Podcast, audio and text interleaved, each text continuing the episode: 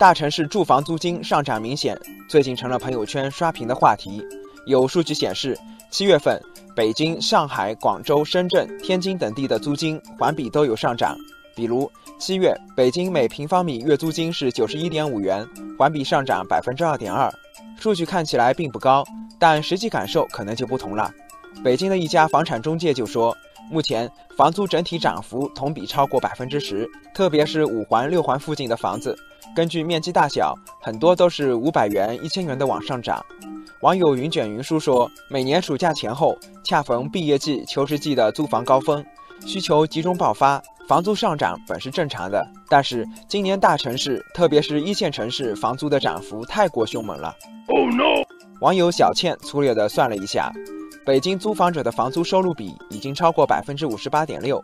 他说：“辛辛苦苦工作，到头来六成工资交给房东，眼看房租还要涨，对年轻人来说，房租也成了一个难以承受之重。”那么，这轮大城市房租上涨原因在哪里呢？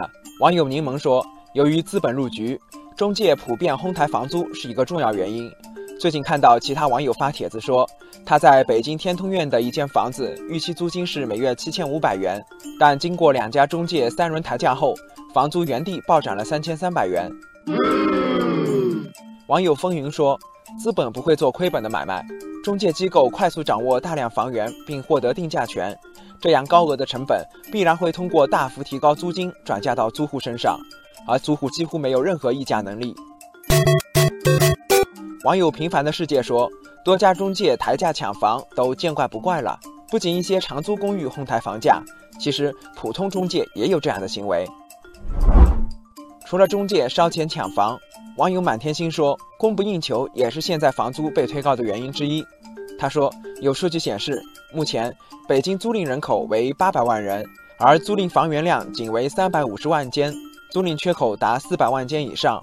从全国来看，租赁房源供给端与租客需求端的匹配性同样面临考验。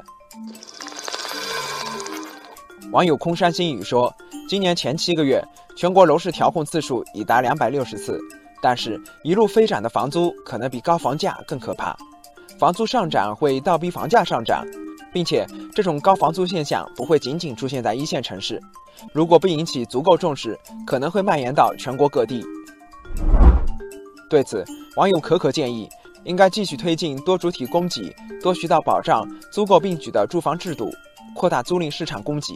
同时，要加快建设租赁平台，对租赁房源实行统一管理，保障房源的准确性、可靠性。